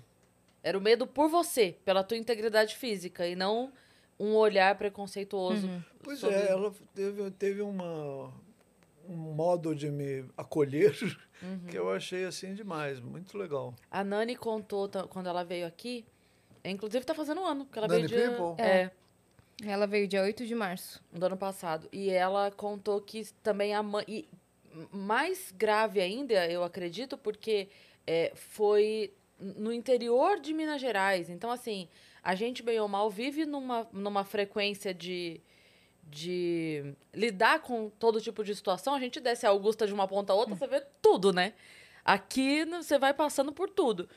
E ela conta, poxa, ela era um menino, uma, um- uma criança, né? Um garoto, eh, no interior de Minas. Então, um dia a professora chamou a mãe, eu nunca esqueço essa frase, que a professora eh, chamou a mãe da Nani e falou: eh, Mãe, seu filho tem um problema. Ela falou: Não, meu filho não tem um problema. Essa é a condição dele, ele é assim. E eu Olha. vou lutar para ele ser feliz do jeito que ele queria acreditar que ele deve ser. E aí a mãe comprou essa briga, imagina. Mãe avançada. Isso marcou muito, a Nani. Isso marcou muito. Nossa, muito. E, assim, eu tenho a, a sorte e a honra de conviver com a Nani há muito tempo. E eu percebo o quanto isso fez bem para essa segurança dela, sabe? Bom, ter uma situação familiar ah, positiva, de apoio, acolhimento e tal e tudo, é fundamental. Todas as pessoas trans que eu conheci que tiveram essa sorte, que tiveram essa, essa felicidade de contar com esse, com esse negócio, reconhecem per, muita clareza que Tiveram foi uma boa transição, né? Isso foi Tiveram- fundamental. Uhum, sim. Sim. E o, oposto também é verdade. A situação familiar agressiva e hostil é o, o, o princípio, o começo da desgraça, é o começo da, da- dos problemas. assim. Sim. Porque isso se amplia na comunidade, aí a pessoa se vê aleijada, se vê expulsa, se vê, uh, uh, como se chama, colocada fora, né? marginalizada, Sim. excluída. Sim. Uma palavra que- Sim. E, e aí, e aí é, um, é um perereco, né? Para a pessoa se, se, se empoderar, se constituir, se organizar. É, um ambiente saudável na família faz toda a diferença mesmo, né? Você ia perguntar alguma coisa? Eu ia perguntar, hoje você está trabalhando em algum lugar? Você está trabalhando para a internet, na internet? Trabalho para Folha. Eu Pra sou Folha. desde décadas uma colaboradora da Folha. Sim. Lá eu tenho uma tira diária, eu tenho uma charge semanal e eu tenho uma, um, um espaço que é uma, o- que a Folha chama de quadrão, que é mais ou menos mensal. A gente faz um- é uma, é um- uma página de quadrinhos, uma tripona assim. E, e faço freelances e ilustrações para várias coisas, para vários livros. Sim. E a Cris comentou um negócio legal, que cai muito no vestibular. Eu não sei se foi você que postou uma vez que era uma questão de, de vestibular, tipo, o que Laerte quis dizer com essa charge? Foi você que postou uma vez e todas as alternativas, nenhuma era o que você realmente quis dizer. Você falou, não, não foi isso que eu quis dizer. Todo mundo errou essa É, pergunta. porque nem eu sei o que eu quis dizer, então. Eu não me lembro de ter fa- falado, mas eu já me lembro de ter pensado isso, sim, porque às vezes o, numa, numa questão de vestibular se propõe interpretações meio unívocas e, e eu- eu- o meu trabalho é completamente desbundado às vezes. né? Às vezes eu faço uma coisa que tem muitas saídas, muitas leituras, e é para ter isso. Sim, E justamente eu acho que pessoas que leem a, a minha tira se veem com um problema, porque tendem a querer resolver aquilo como quem resolve uma palavra cruzada, ou como quem como, como se existisse uma, Um um, enigma. enigma, e, e uma solução. Não é, às vezes é só um- é só uma proposta mesmo, assim. Uhum. Você não tem um desfecho às vezes, né? não tem desfecho. Uhum. Eu acho muito engraçado. O que Laerte quis dizer, dizer? tem- Eles colocam na cabeça deles. Porque pode querer dizer também. as- É, as então interpretações todas estão podem- certas, todas as alternativas podem estar É, estar certas. algumas. Algumas. Tem umas que viajam muito, né? Tem umas, tem umas que eu acho meio. O que, que aconteceu? Aí eu desenhei uma mão, uma mão segurando uma caneta e a caneta tinha perninhas também. Eh, e a, a mão, você via aquela mão grande assim segurando a caneta e a caneta caminhando e deixando pegadas. Aí alguém escreveu assim, não, essa caneta, é, você vê, a caneta é verde, verde, verde oliva, então é uma caneta militar. e a mão que está segurando é a mão direita, então você...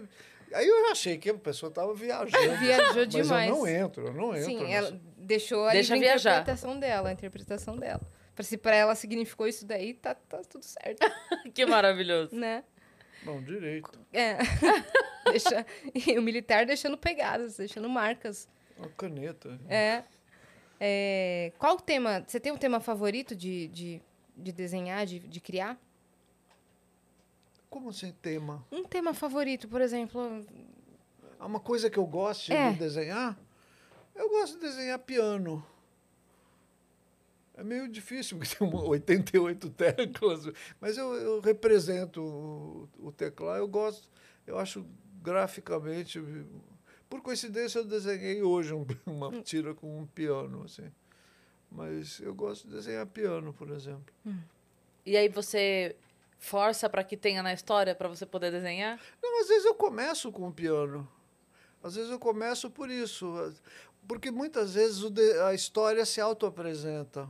Da- Da mesma forma que quando você trabalha com personagens, o personagem já vem com uma carga pronta, assim, ele já tem todas as manias, todos os desejos, todos os, tiques e tal. O personagem já vem com isso. Então, às vezes, você propõe uma situação e o personagem já termina a história sozinho. Sim. Da mesma forma, quando você tem uma história com, com o desenho gráfico e com o humor já de décadas assim, às vezes você propõe uma coisa e o desenho dialoga com você.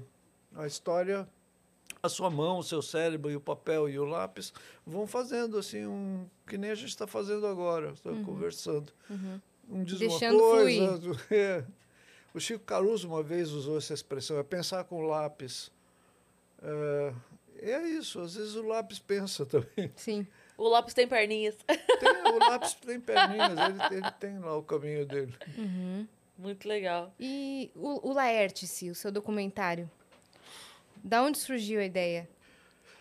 Ah, isso foi a, a, a Lígia e a Alessandra que queriam fazer um, um documentário comigo.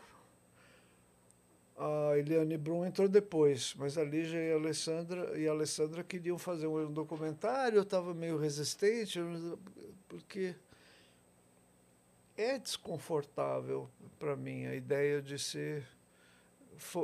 de ter um- gente focando em mim, sabe? Sabe o que, que é? Eu não, eu não sou um tema. Tipo o que a gente tá fazendo aqui? Tá fazendo aqui? Gente tipo tá- esse episódio de hoje? Eu sei que foi estranho, sabe? Do- o, o começo das filmagens foi estranho. Eu demorei muito a aceitar que viessem à minha casa para filmar em casa. Aí já estava Eliane Brum no, no, no projeto, né? E, mas veio vindo, assim, foi um filme que foi rodado durante quatro anos. Nossa. pelo menos. É, não de forma ininterrupta, Sim. assim. Por exemplo, a gente ficou nessa encebação de vir em casa ou não um ano quase. Uhum. Porque eu achava, eu, eu resisti bastante. É, porque é isso, eu sou meio esquisita mesmo. Não gosto muito de gente em casa. Você, você hoje é mais sozinha? É, eu moro sozinha com a minha gata. Gata, gata mesmo. Uhum. Você se sente mais sozinha ou você gosta, você, Eu gosto assim. você, você sente solidão ou solitude? Não, não tenho nenhuma. nenhuma. Solitude? Como é que é? Solitude. Quando você se sente confortável com a sua própria companhia. Ah, isso é solitude. Ah, então acho que eu tô, tô, na- tô mais para solitude. Eu me sinto bem sozinha. Sim. Não sei como é que vai ser quando eu estiver mais frágil e mais ah, dependente, assim. Mas vai ter uma hora que talvez eu precise de gente por perto, mas não sei. Não, mas você Eu- tem um time, né, que trabalha Hã? com você tem um time que trabalha com você, Que trabalha, sim, Sim. mas eu digo morando. sim, pessoalmente mesmo.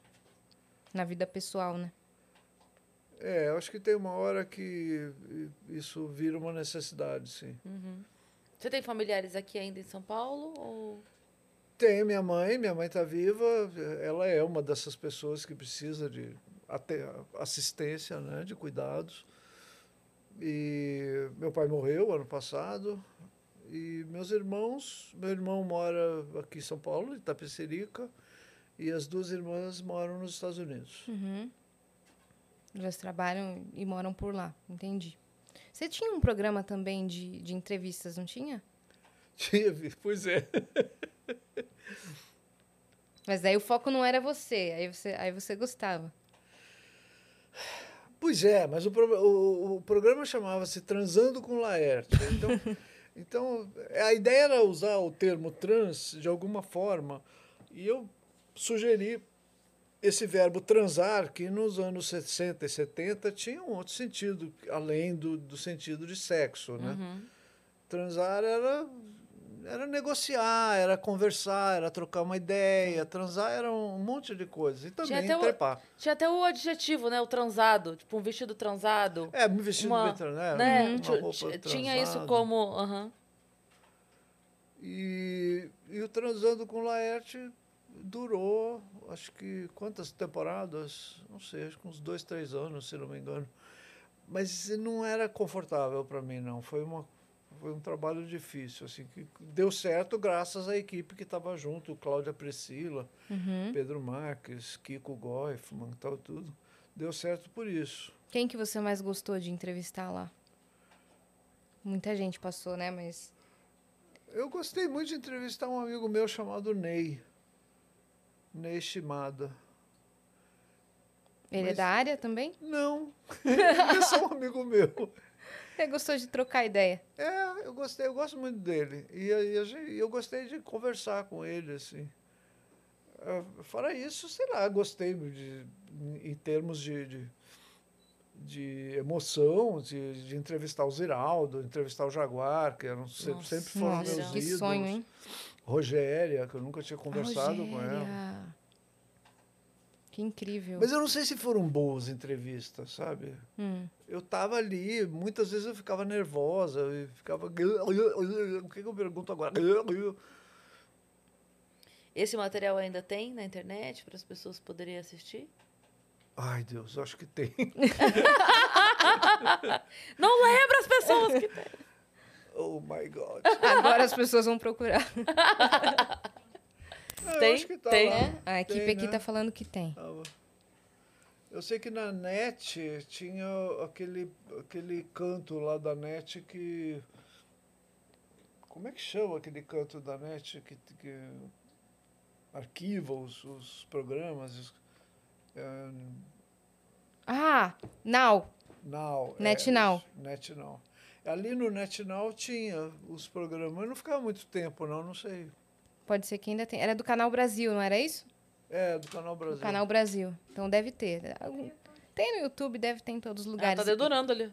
É. Olha lá, é isso aí, Nath. Muito bem, Nath. Bom. E o, La, e, o, e o Laertice tá no, na Netflix, é isso? Laerte está na Netflix. Tá disponível lá pra todo mundo assistir, né? É, Documentário sobre sua vida. Bom, a gente Né? tem perguntas, Fi? É, temos um último. É mesmo? Manda pra gente, É, por favor. é, lei- é, acabou texto? as de vocês aí? Não, Não, a gente tem mais. Não, é só porque a- se, se a gente não dá conta das perguntas que o pessoal manda, eles ficam bravos. É, se a Oh. gente A gente não fala que- logo a pergunta da galera. Vocês querem que ler aqui? Pode ler. Pode ler? Certo, vamos lá. Não sei se o Laerte... Você me ouve bem, Laerte? Tá. Você me ouve bem? Vou ler a pergunta, tá? Presentinhos para vocês. Ah! É isso que tá rolando um cochicho É. aqui, é? Agora, agora, agora. Manda, Fi. Certo. O usuário, o usuário que mandou a pergunta chama Archie. E ele perguntou, mandou beijos direto do Canadá. E ele falou assim que tem uma pergunta. Ele é profissional do design. né? Manter viva a criatividade nesses tempos tem sido muito difícil. Qual é o seu segredo para seguir, seguir aflorando e criando dessa forma sensacional? Amo vocês, meninas. Cris, me nota. E mandou um coração. Um beijo, Arte. beijo.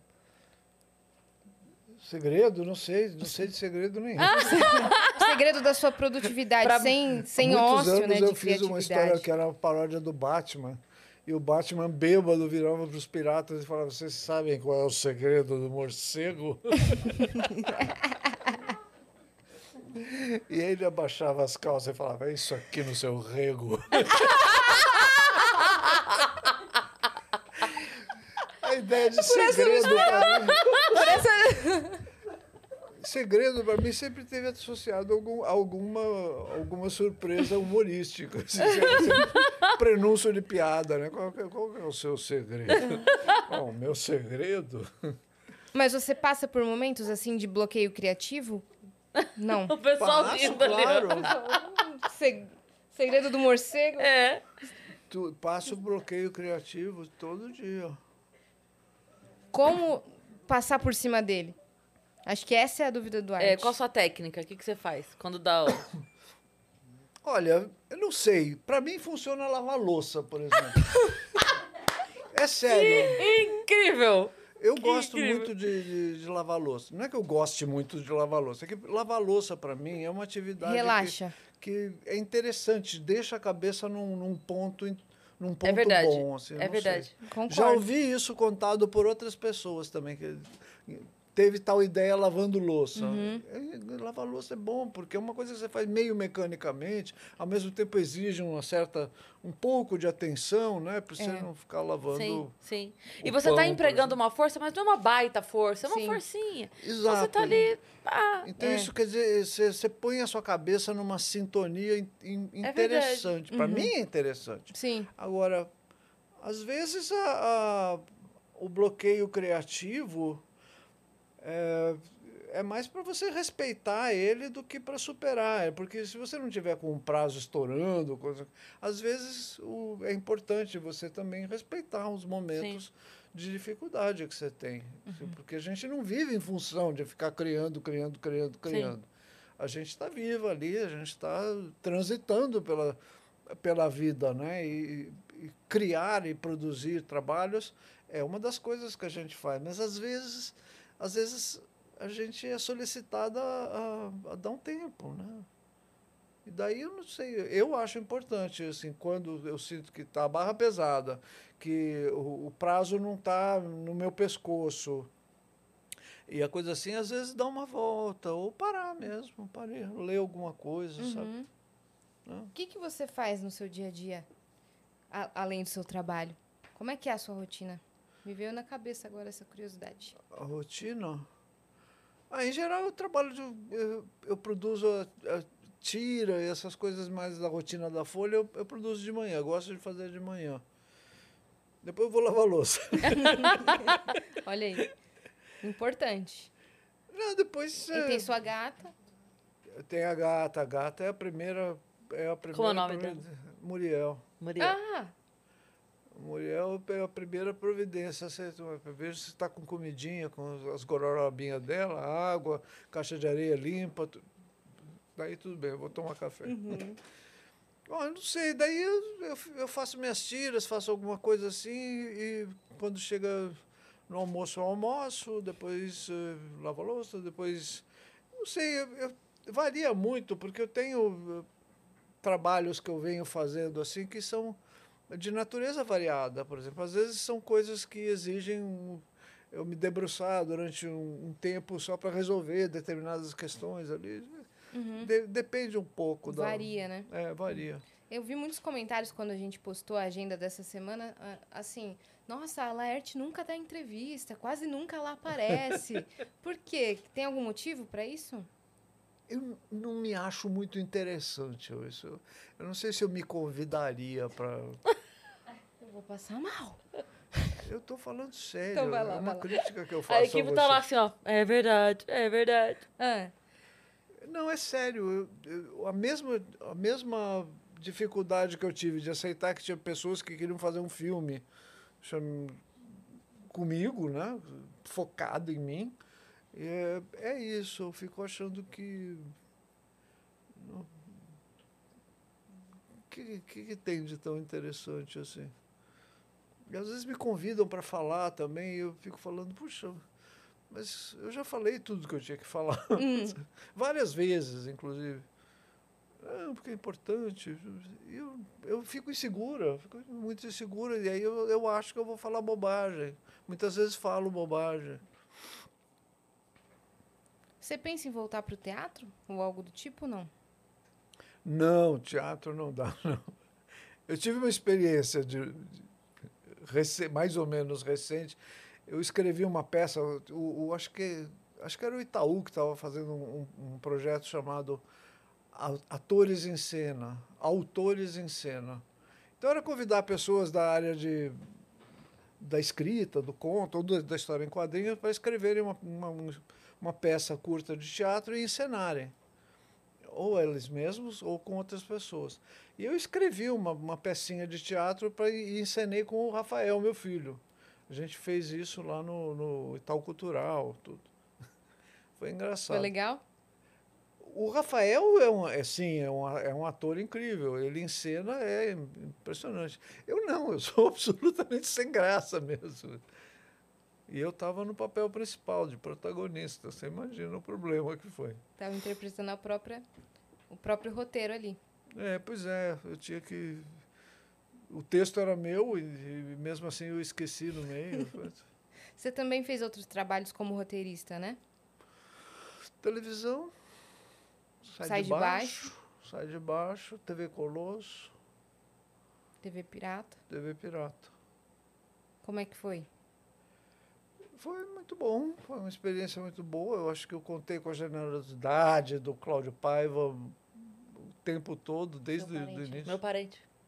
Ela é Cris Paiva. Não, brincadeira, não é. Assim, em algum lugar é da árvore genealógica, mas não é parente direto.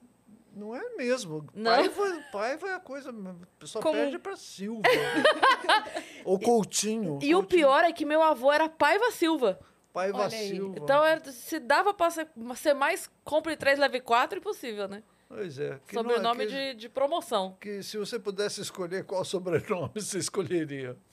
Paiva. Boa resposta. Eu gosto do Paiva. Eu gosto. Na verdade, eu não tenho Paiva. Eu, eu peguei de propósito pra usar. É em mesmo? homenagem ao meu avô, sim. O que, que você tinha em vez do Paiva? O Silva. Ah, o Silva. É. Certo. E aí, só que daí quando fui, quando fui pensar em como seria o nome artístico, aí Cris Silva ficava muito Cris Silva, porque o Cris termina no S, aí Cris Silva. Muito aí, S. É, muito S.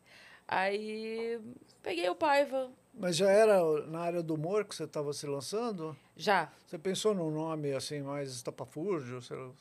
Não porque eu, eu vim direto pro stand-up. Então nunca foi a, a piadista, né? Ah, Era uma tá. coisa mais, mais centradinha, assim, né? O humorista de stand-up, ele não é muito é, Caricato. caricato, isso. Ele é É, mais... depende, né? Até alguns que são, né? Tem, tem. Eu ia às vezes lá no Terça Insana para ver o, o pessoal. Ah, sim, daí são personagens. Sim. É, É. não é exatamente isso o stand-up, É, né? é. Tá a Grace outro dia veio aqui. A Grace Janot. Maravilhosa. Maravilhosa. Foi incrível o episódio também com ela. Foi emocionante. Essa, essa coisa do humorista, do comediante de stand-up criou uma, uma categoria que é moderna, eu acho. para fazer para fazer o, o contraste, pensa no, no, no bufão, no bobo da corte. Alguém que fazia ah, humor, pra, eh, o papel dele era fazer rir, ridicularizar, criar situações difíceis, criar, criar aquela confusão. E ele não podia, ele não era para ser enfrentado, não era para ser confrontado no, no plano das ideias. Vem cá, o que, que você quis dizer com isso? Não era para ser isso. Por isso ele se vestia de uma maneira absolutamente irregular, né? aquelas roupas com guiso, com coisa. E muitas vezes ele era também uma figura humana com de- deformidades e distorções que jogavam ele para o campo do, do, do, do não, não respeitável. Né? Ele era enxergado pelos outros. Então, a área de humor, a área de, de, da, da ficção humorística e da crítica social e tal, tal era exercida por alguém que não comportava o debate, o Sim. debate e a confrontação.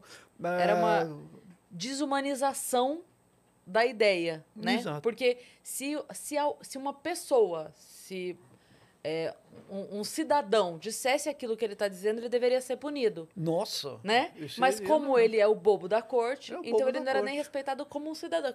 Claramente não é uma pessoa. Ele era É uma só não um bobo, pessoa, é. exatamente. É.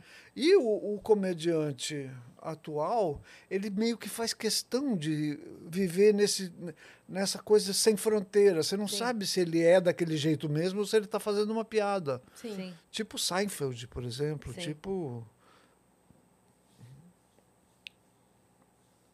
Não sei, Danilo Gentili, Rafinha Sim. Bastos. Sim. Uhum. Daí você fica falando assim, o que, que eu faço? Cobro ele dessa barbaridade que ele falou ou eu vou estar discutindo com o bobo da corte, Uhum. sabe? Então eu acho que essa, esse é um dilema moderno. assim. Sim. Pra você, qual que é, até onde vai a liberdade de expressão dentro, de dentro do humor? Eu acho que é total.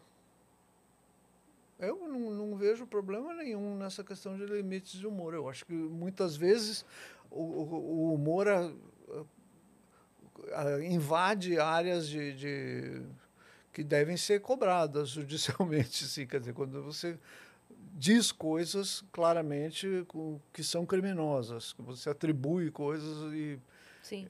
É possível isso também. Nem tudo é sutileza e, e dubiedade na linguagem humorística. Porque o humor, por ser humor, ele não é neutro, ele tem lados. Ele, Sim. ele é. E é emitido por pessoas que têm lados também. Sim. Então, muitas vezes, uma piada que pa- aparentemente é neutra e, e só tonta, ela, na verdade, está entrando numa área de perigo e está causando prejuízo e precisa, sim, ser ah, encarada como algo, algo suscetível de, um, de uma abordagem de um advogado Sim, cuidar daquilo. Sim. Alguma charge sua já te deu problema? Charge.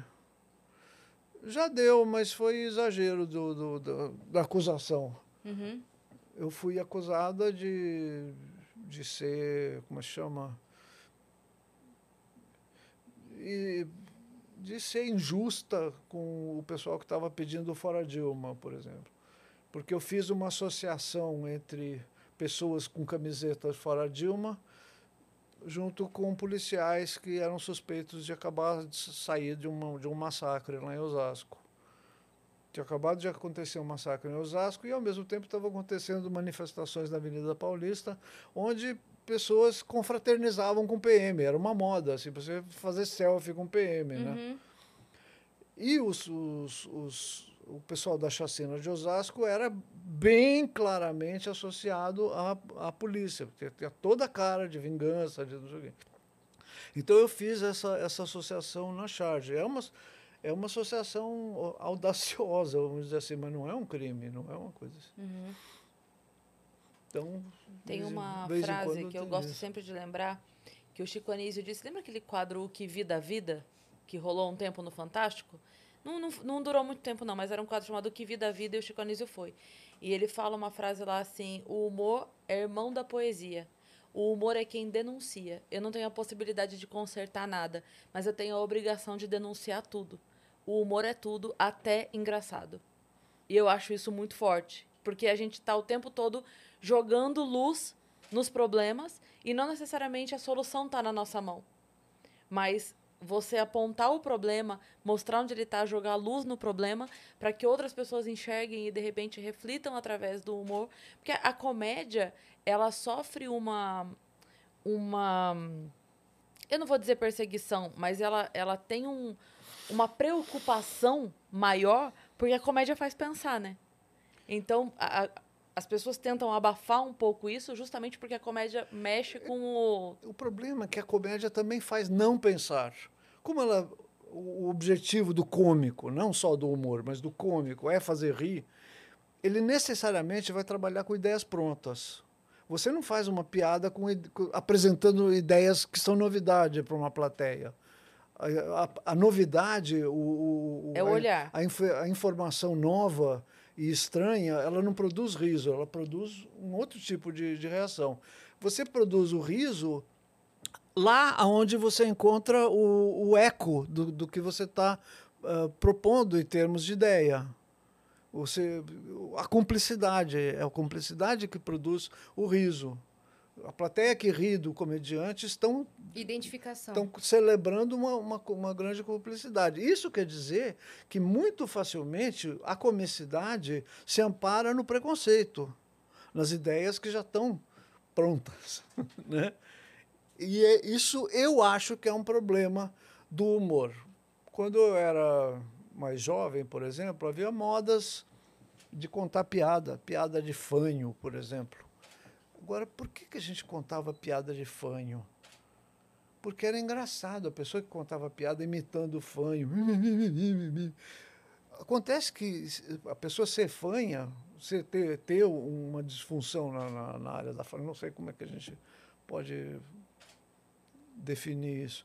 A pessoa ter essa, essa característica, como a gagueira, como não sei o quê, não tem absolutamente nada de culpa nem de, de da, da, da, pessoa. Não é. Sim. Então, você transformar aquilo num, num, momento de ridículo é de uma crueldade absurda. De, de forma semelhante, as pessoas também estão criando uh, áreas sociais onde o humor uh, está sendo exercido com crueldade mais do que do que com alguma empatia. Daí você fica pensando, tá, mas o humor é para ser empático? Eu não estou justamente trabalhando com humor para ser cruel. Pra ter... o humor é agressivo e cruel por natureza também. Mas por que, que eu preciso agredir uma pessoa porque ela é anã, ou porque ela é gaga, ou porque ela é fanha, ou porque ela é gorda, sabe? E ampliando esse, esse leque de, de, de ridículo, antigamente também se fazia porque era gay, porque era sapatão, porque era não sei o quê, sabe? Tinha um, e, e todas essas populações, uh, negros, judeus, de, de uns tempos para cá, estão com um poder político de, e uma voz social suficiente para conseguir brecar esse tipo de coisa e impor um limite aí, botar uma, um, um anteparo nisso, né? E aí começou -se a falar então dos limites do humor. Uhum eu não estou preocupada com os limites do humor, eu estou preocupada com os horizontes do humor. Quer dizer, eu quero saber o que, que a gente pode fazer com o humor que amplie, que jogue isso que você falou, jogue luz, jogue entendimento. Né? Não é fácil. Não é fácil. Porque o que a gente está vivendo hoje é inédito também. Considerar negros uh, uma, não humanos, considerar judeu uh, culpados pela morte de Cristo, considerar gay um sub-homem, considerar fazer esse tipo de consideração já foi normal, já foi uma coisa eh, aceita por todo mundo Sim. sem a menor discussão uhum. e não é mais, não é mais. Uhum. Então a gente está vivendo. É, ainda existe em alguns pontos, né? Mas em, pois é, mas não é mais tranquilo. Em menos proporções, não é mais tranquilo. Se fala muito sobre isso. E se aponta muito. Com mais frequência você encontra hoje uh, agressões claras e, e violentas à homossexualidade ou à transgeneridade do que uh, piadas tentando fazer ridículo. Isso pode querer dizer uma coisa muito positiva, quer dizer, acabou-se o consenso uh, que estabelecia um, um, preconceito como verdade absoluta. Então, estamos vivendo o fim disso. Uhum. Eu estou sendo eu estou sendo meio otimista aqui, uhum. mas sei lá, é isso? Estou falando bobagem? Não. De maneira alguma. Temos mais alguma coisa na plataforma, Fi? Dá uma olhada aí pra gente. Por hora clean? Ah, o, o presente. Presente. Pô, que gentileza de vocês, hein? Nossa, a gente ama receber presente. Meu ah, Deus, tem... veio todo decoradinho. Com o nome e tudo, olha só. Olha isso, gente. Viu só? Vocês são incríveis. Que amor. Peraí.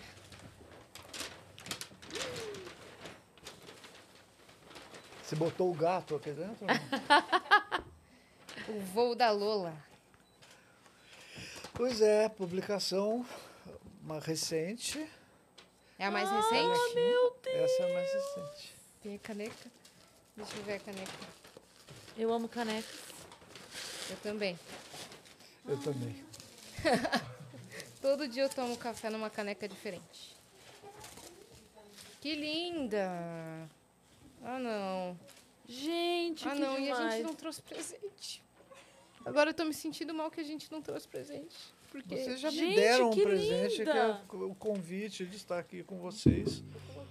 Lindíssima. Lindíssima. Hã? A caneca? A caneca também? O livro também? Disponível na como lojinha. É que é, como é que é, Nath, a loja? É laerte.arte.br barra loja. laerte.arte.br barra loja, ok? Vocês podem encontrar todas as publicações e todos os produtos. E Muito encontrar legal. o meu trabalho lá também. Todo o seu trabalho. Que legal, cara. Ai, que incrível. Adorei. Amei, amei, amei, amei. Lerte, muito obrigada pela presença. Muito obrigada pelo convite de novo. Gostei de estar aqui. Foi muito legal. A gente legal. amou. Obrigada, obrigada. É uma honra pra gente, de verdade. Ó. É um prazer. Colocar aqui Eu e já levar. mandar o recado pra galera que tá aí com a gente até agora. Se inscreve aqui no canal do Vênus que a gente tá rumo a 700 mil inscritos. Interage com esse vídeo, deixa o seu like, deixa o seu comentário, manda no grupo da família pra todo mundo assistir. E lembra que no dia 29, na outra terça, na outra, É. a gente vai estar no Clube Barbixas fazendo um Vênus ao vivo com plateia, um especial, né, Yas? Especial Mulheres da Música, ok? Teremos convidadas aí que a gente vai divulgar em breve, a gente vai divulgar aos poucos. Convidadas super especiais, você pode acompanhar. É lá no Clube Barbicha, às oi- às 8 horas da noite. Tá certo? Então, os ingressos já estão disponíveis para você comprar. Corre, senão você vai ficar sem, tá certo? Tá aí, tá aí no link, Fi? Deixa as suas redes sociais, Laerte. É Laerte Minotaura, é isso? Arroba Laerte Minotaura no Instagram, Instagram é Laerte Minotaura, Twitter é Laerte Coutinho 1, certo? Facebook é Laerte Coutinho, E o site é laerte.art. Laerte Arte BR. La Laerte Arte BR. É isso, tá certo? Já, já deu todos os recados? Já deu todos os Então, recados. Ah, é só isso. faltou falar pra seguir a gente nas redes sociais ou Vênus Podcast. E também nas nossas redes o quê? Sensuais, tá É. certo? Arroba Cris Paiva e arroba Yazi Assini. É isso, Até beijo. a semana que vem.